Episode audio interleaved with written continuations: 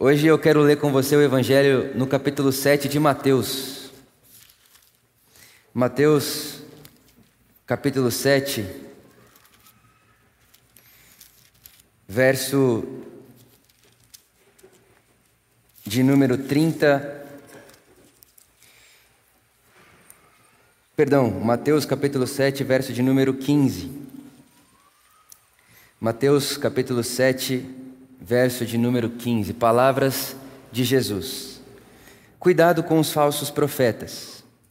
Eles vêm a vocês vestidos de peles de ovelhas, mas por dentro são lobos devoradores.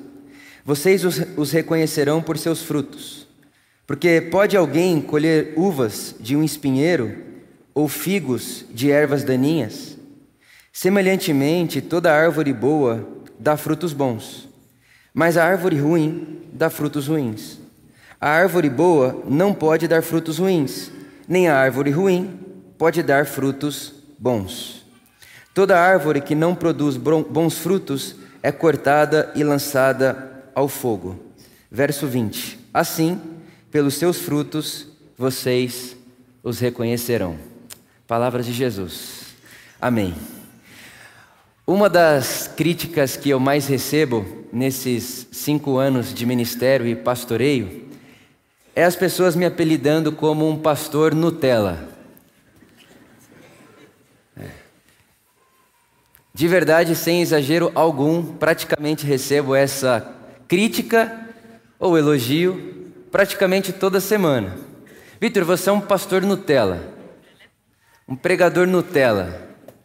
Você é um pregador que fala para as pessoas aquilo que as pessoas querem ouvir. Você é uma pessoa que fala para as pessoas aquilo que o ego delas desejam escutar. Você é um cara que não fala contra o pecado. Você não fala de moralidade. Você tem medo de falar de moralidade. Você, você é um pregador Nutella, não tem coragem de pregar todo o evangelho de Deus. Você pega uma partezinha e fica só nisso, porque é a parte doce. É a parte gostosa do Evangelho. Hoje mesmo, antes de vir para cá, eu estava vendo ali a internet, a Luísa não está aqui, está viajando, fui ver aquilo que ela tinha postado lá da viagem que ela está fazendo. E aí tinha lá um comentário. E a pessoa dizia: Esse negócio de amor, amor, amor já é conhecido, cai quem quer. A armadilha, porque só amor não salva ninguém. Deus é amor, mas também é justiça. Sai desse evangelho Nutella aí. Então, essa fala é uma fala que me encontra praticamente toda semana. E hoje eu queria falar com você sobre os pecados que Jesus denuncia. Eu queria falar com você sobre as denúncias que Jesus faz aos pecados que Jesus aponta o seu dedo e aos pecados que Jesus faz resistência. O texto que eu acabei de ler com você, Mateus capítulo 7, é quase que o finalzinho do capítulo 7 de Mateus, e ele faz parte daquilo que nós conhecemos como o Sermão da Montanha. Você sabe, o Sermão da Montanha, um dos sermões mais conhecidos de Jesus e um dos textos mais importantes do mundo, ele é composto por três capítulos: Mateus capítulo 5, Mateus capítulo 6 e Mateus capítulo 7. Inclusive, há estudiosos que dizem que se todos os livros do mundo se perdessem, que todas as, se todas as bibliotecas do mundo fossem queimadas e sobrasse para nós só Mateus 5, 6 e 7, eles dizem que nada estaria perdido. Porque no Sermão da Montanha, esse sermão de Jesus, contém tudo aquilo que o ser humano precisa para ser ser humano. Então é nesse espaço e é nesse lugar que eu quero conversar com você sobre aquilo que Jesus chama de pecado, no Sermão da Montanha. E logo no versículo 21 de Mateus capítulo 5, vale lembrar você que essa separação de capítulo a gente fez para a gente se encontrar no texto. No momento ali ela vai acontecendo no tempo, Jesus está falando, e isso tudo aqui é um sermão de Jesus. Mas no versículo 21 do capítulo 5, Jesus diz: Vocês ouviram o que foi dito aos seus antepassados: Não matarás, e quem matar estará sujeito a julgamento. Mas eu, porém, vos digo. Então Jesus está dizendo: Vocês sabem que matar é pecado, tirar a vida de alguém é pecado, vocês já sabem disso. Mas eu, porém, vos digo: aquele que odeia o seu irmão, Ou aquele que xinga o seu irmão de racá, e racá é uma expressão como quem diz que o outro diante de você é subhumano. Aquele que xinga ou aquele que odeia o seu irmão já é assassino no seu coração. É como se alguém pudesse chegar em Jesus e dizer: Jesus, eu nunca matei ninguém. Jesus diria: Ok, mas como vai o seu coração em relação àquela pessoa que você um dia odiou? É chegar em Jesus e dizer: Jesus, eu nunca tirei a vida de ninguém. Jesus diria: Ok, mas, mas como é que vai o seu coração quando você ouve o nome do fulano de tal? Quando você ouve o, nome da ciclana, o que, que aparece aí no seu coração? Porque se for ódio e xingamento, tem um assassino aí no seu coração. Porque só matar não é suficiente. E ele continua. Logo depois, no versículo 27, Jesus vai falar: Vocês sabem que trair a mulher ou trair o marido é pecado. Adultério é pecado. É verdade. Mas eu digo mais a vocês que o que vocês estão chamando de adultério, como sendo o ato concretizado, isso é muito pouco para chamar de adultério. Porque o adultério não começa no ato, ele começa quando você cobiça e deseja a mulher ou o homem que não é seu, que não é sua. Então talvez alguém chegue em Jesus e diga: Jesus, eu sou fiel à minha esposa, nunca traí minha esposa. E Jesus diria: Mas como é que vai esse seu prostíbulo imaginário aí no coração? Como é que vai esse seu pescoço aí quando passa alguém que você cobiça? Para onde você tem olhado? O que você tem olhado? Ou o que é que o seu pensamento tem gerado dentro de você a partir da interioridade do seu coração e daquilo que não pode ser visto? Então, Jesus, sou fiel à minha esposa. Jesus diria: Ah, é? O que é que vem no seu imaginário quando eu falo o nome tal?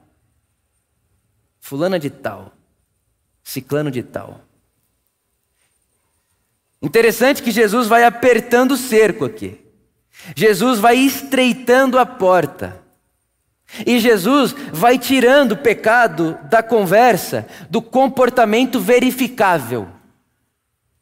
É verdade, eu nunca matei ninguém, eu não sou um assassino. Verdade, isso é verificável, você nunca tirou a vida de alguém. Aí Jesus tira o pecado dessa conversa e joga para o que não é visível põe para dentro do coração e diz: Mas e o ódio? E o xingamento? E o tratar o outro como subhumano, como aquém do humano? É verdade, nunca traí minha esposa, Jesus. 50 anos fiel. Jesus, verdade. No comportamento verificável você passou, mas como é que vai os seus pensamentos? Como é que está esse pescoço aí quando passa alguém? Então Jesus vai apertando, ele vai diminuindo a porta aqui. E é impressionante a capacidade que Jesus tem de diminuir a porta. Porque quando ele continua mais à frente, ele vai dizer e vai falar coisas que a gente aqui não está preparado para ouvir. O que Jesus vai propor, a partir do versículo 1 do capítulo 6, é que dá para pecar orando, jejuando e dando esmola para pobre. Então, ele acabou de mostrar para a gente que eu posso ser fiel no que é comportamento verificável e ser adúltero no coração. Ele acabou de mostrar para a gente que eu posso ser é, é, uma pessoa que nunca matou ninguém no que é comportamento verificável, mas no meu coração sou um assassino porque odeio e trato as pessoas como subhumanas. E ele vai mostrar para a gente agora que dá para praticar esmola, oração e jejum pecando. E ele começa dizendo: quando você dá comida para o pobre com a mão direita, esperando que a mão esquerda veja, você faz isso pecando. Por quê? Porque o que você está fazendo é usando da condição de pobre que essa pessoa tem, para tirar uma foto na internet e mostrar para as pessoas que você é bonzinho. Então, o fim da sua ação não é pôr comida na boca desse pobre.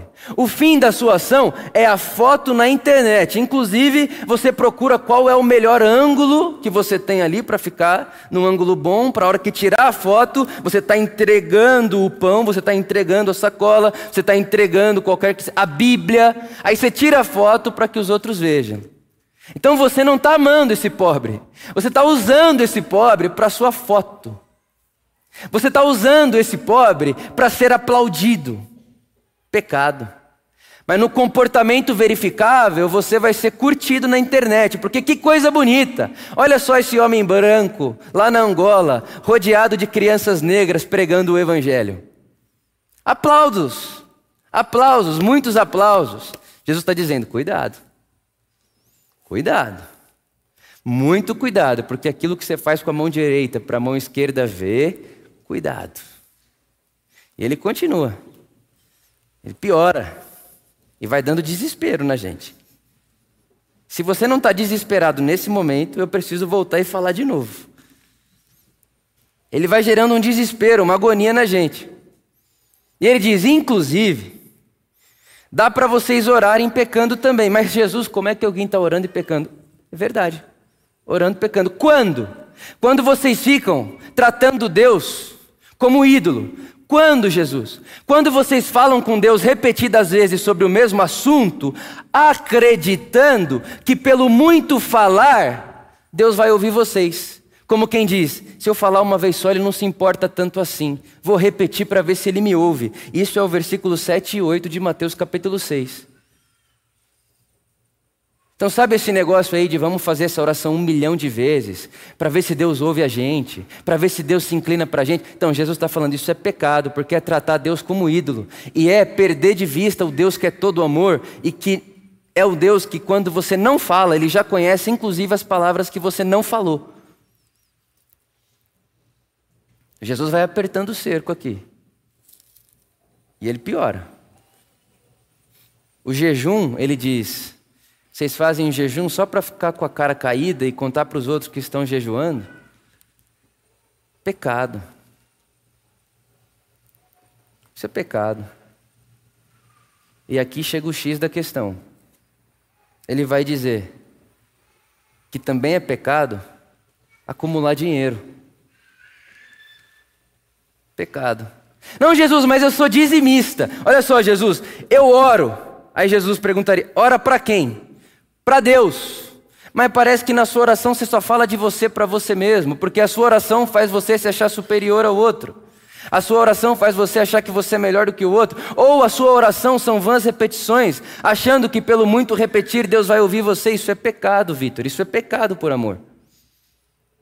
Não, Jesus, mas eu faço esmola, eu pratico esmola. Eu sou do por amor a uma vida. Eu pratico esmola, eu dou dinheiro a pobre, eu dou comida para pobre, eu faço viagem missionária para a África, vou para o Haiti. Aí Jesus diria: É, é, mas qual é a motivação disso daí? Você não está dando com a mão direita para a mão esquerda ver, não, Vitor? Cuidado com isso. Cuidado com isso, por amor. Não, Jesus, mas eu sou dizimista, eu dou o dízimo todo mês. Jesus perguntaria: não faz mais do que sua obrigação. A minha pergunta é o que você faz com o que sobra na sua mão. Porque dar o dízimo e ficar com 90 e usar os 90 só para você e para os seus, isso é acúmulo. Pecado. Então, cuidado, por amor. Dá para você dar dízimo, orar, fazer jejum, praticar esmola e Jesus olhar para você e falar: se arrependa. Cuidado. E ele vai indo. E é muito interessante que conforme ele vai falando, parece que o cerco vai apertando e a porta vai ficando pequena. Porque não matar é fácil. Não matar é fácil. Agora, não odiar faz a porta que era desse tamanho ficar desse tamanho. Não matar desse tamanho, passa o elefante. Mas não xingar e não tratar o outro como subhumano, a porta fica desse tamanho. Dar o dízimo, dar 10% é fácil. Agora, administrar bem os outros 90% e ser solidário e generoso, a porta fica desse tamanho. Ser frequentador de culto e achar que vir no culto é obedecer a Deus é fácil. Difícil mesmo é se tornar o bom samaritano nas ruas, aí a porta fica desse tamanho.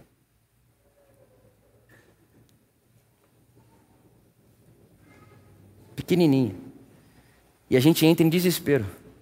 Porque o que Jesus está dizendo é o seguinte: para vocês, pecado são comportamentos verificáveis.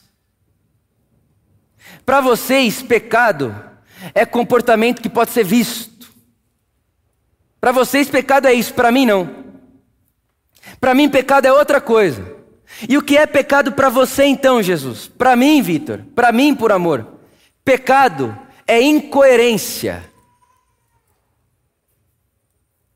Pecado é incoerência. Estética, ou seja, pecado para mim é a incoerência daquilo que você fala, daquilo que você mostra, daquilo para aquilo que você de fato deseja. A incoerência do externo com o interno, isso eu chamo pecado. Pecado é a incoerência do discurso, do que se fala, do que se pinta com a realidade. Pecado para mim é pegar uma parede cheia de goteira, pegar uma parede cheia de sujeira e passar uma tinta em cima e falar que aquela parede ali foi transformada, porque foi isso que foi se tornando conversão no nosso tempo. Eu pinto a minha vida de outro jeito, eu tenho uma outra estética, ganho um novo vocabulário, troco de roupa, troco de cabelo, e agora eu sou convertido, seguidor de Jesus. Jesus diria: Não, essa tinta aí eu preciso raspar para ver o que tem atrás da tinta, ver o que ficou da parede. Porque pecado para mim é por fora tá bonito e por dentro tá fedido.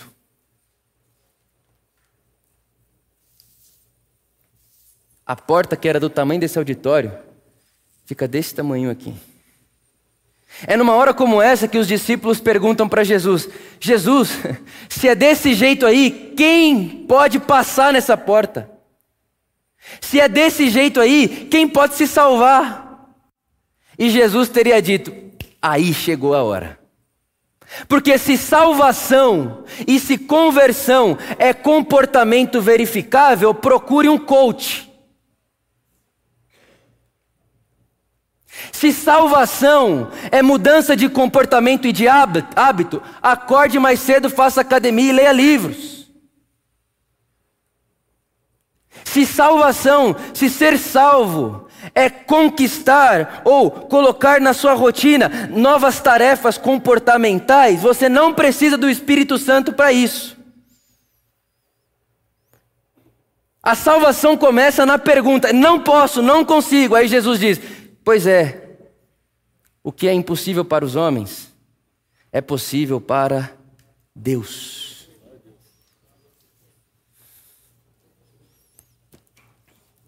E Jesus vai falando, falando, falando e chega no capítulo 7, versículo 15 que a gente leu. Ele termina todo esse sermão do monte com a imagem da árvore. Preste atenção. Ele diz: Vocês conhecem uma pessoa pelo fruto. Experimenta do fruto da pessoa e você vai conhecer a pessoa experimentando do fruto. Por que, que Jesus está falando isso? Porque a nossa tentação é julgar as pessoas pela estética da árvore. A nossa tentação é olhar para a árvore e pensar: hum, o fruto deve ser bom. Por quê? Porque esteticamente a árvore é bonita. O fruto deve ser bom. Por quê? Porque está vestido com a roupa certa. O fruto deve ser bom. Por quê? Porque está vestido com a roupa do momento. Está tudo certinho. Ó. O comportamento verificável está certo. Inclusive votou no candidato certo. Está tudo certo quando você olha. Jesus está dizendo: não caiam na tentação de julgar o fruto olhando a árvore. Porque tem árvore bonita, esteticamente, mas que o fruto é podre. E tem muita árvore que vocês aprenderam a olhar para elas como quem diz, árvore feia, árvore nada a ver, árvore a quem? É aquela árvore que você olha e fala: o que, que pode vir de bom disso daí? Dá uma olhada na roupa dessa pessoa, dá uma olhada no jeito que ela está. Ou seja, aquilo que é verificável pelos olhos humanos, você olha e diz: não pode vir nada de bom daí. Jesus diz: não caia nessa. Por que, Jesus? Porque não se conhece o fruto pela árvore, mas se conhece a árvore pelo fruto. É Jesus olhando para os mestres da lei, os fariseus, as árvores bonitas de Israel e dizendo: Vocês fedem. As árvores eram bonitas, esteticamente perfeitas, jejuavam três vezes por semana, oravam três vezes por dia, davam um dízimo de tudo, esteticamente perfeito. Jesus olha e diz: fede, sepulcro caiado, nojo. Aí vem uma prostituta, se ajoelha diante de Jesus, chora, quebra um perfume no pé de Jesus, e Jesus diz: Que cheiro maravilhoso.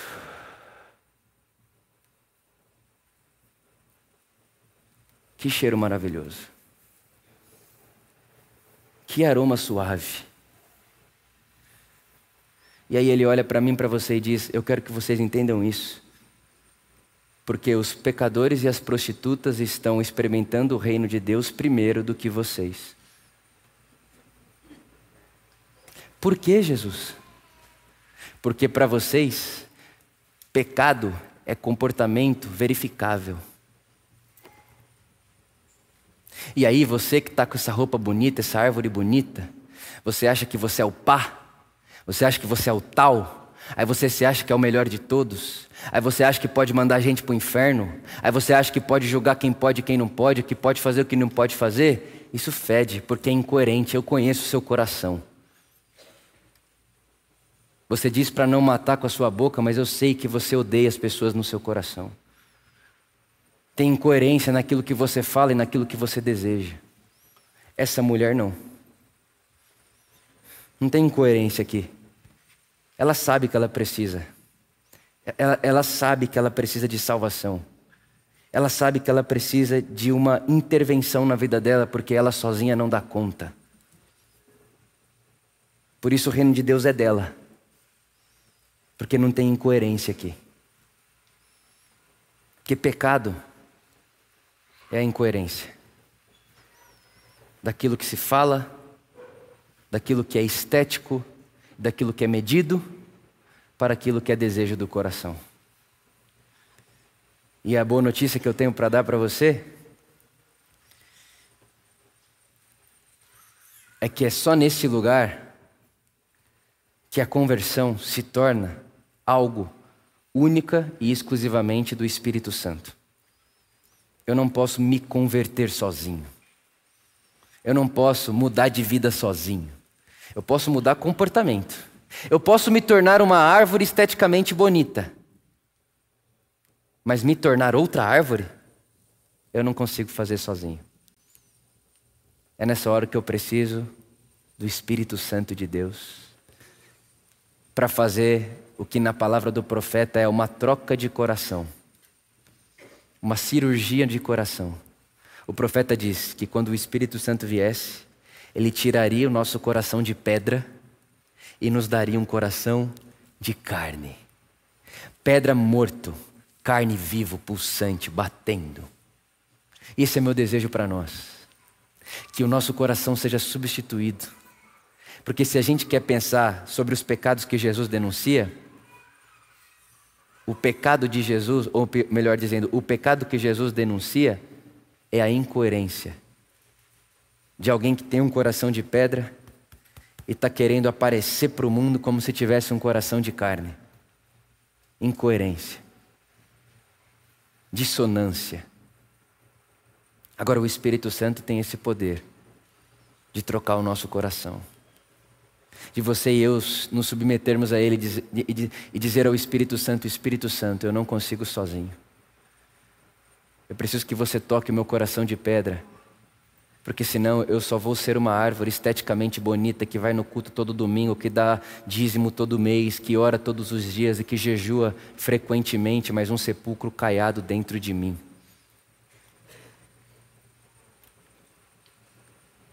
O José Pagola, esse teólogo que eu gosto muito, ele diz que converter é libertar a vida. É como se a gente tivesse de alguma forma prendendo, guardando.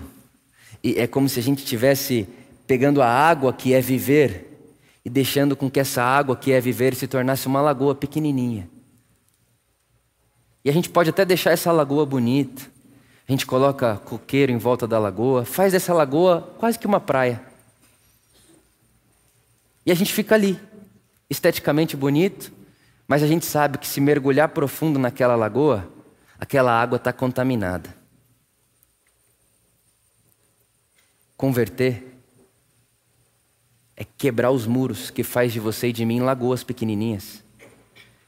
Liberar essa vida que está dentro de nós, que é o próprio Espírito Santo, para que o Espírito Santo faça com que essa lagoa que precisa ser transformada deságue no rio da vida que é o próprio Jesus. E quando essa nossa lagoa deságua no rio da vida que é o próprio Jesus, Jesus nos purifica, nos transforma. E de repente, a gente começa a perceber que não odiar já foi um peso, agora não é tanto mais. Já foi mais pesado não odiar uma pessoa. Já foi mais pesado não xingar uma pessoa. Está menos pesado agora. Já foi mais pesado ter um coração puro, pensamentos puros. Já foi mais pesado. Está menos pesado agora. O que é isso? é o poder da transformação do Espírito Santo. É quando os rios da água da vida de Jesus começam a embranhar o meu rio de água que tenho dentro de mim, o seu rio, o nosso rio, e de repente já não se consegue mais fazer distinção do seu rio e do rio de Jesus, da sua lagoa e das fontes de água viva que é Jesus. E é nesse lugar, nesse espaço, que a gente pode fazer o anúncio que o Paulo fez. Já não sou mais eu quem vivo, mas agora é Cristo que vive em mim.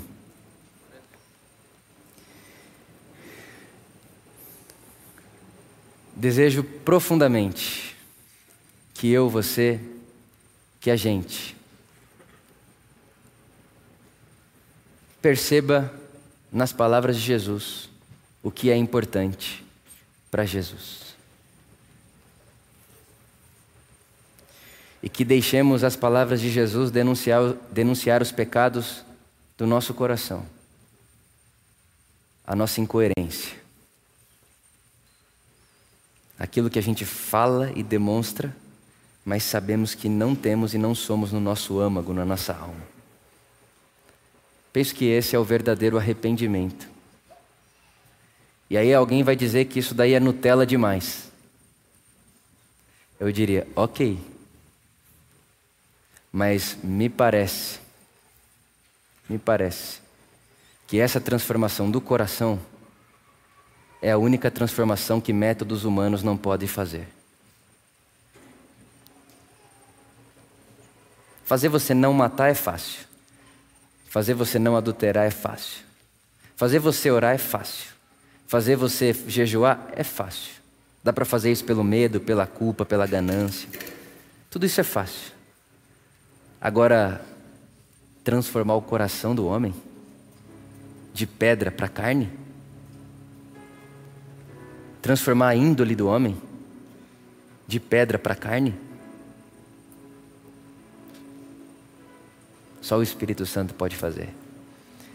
Então, meu desejo a você hoje, por amor, é que aconteça com você aquilo que só o Espírito Santo pode fazer. Que seja assim entre nós. Amém.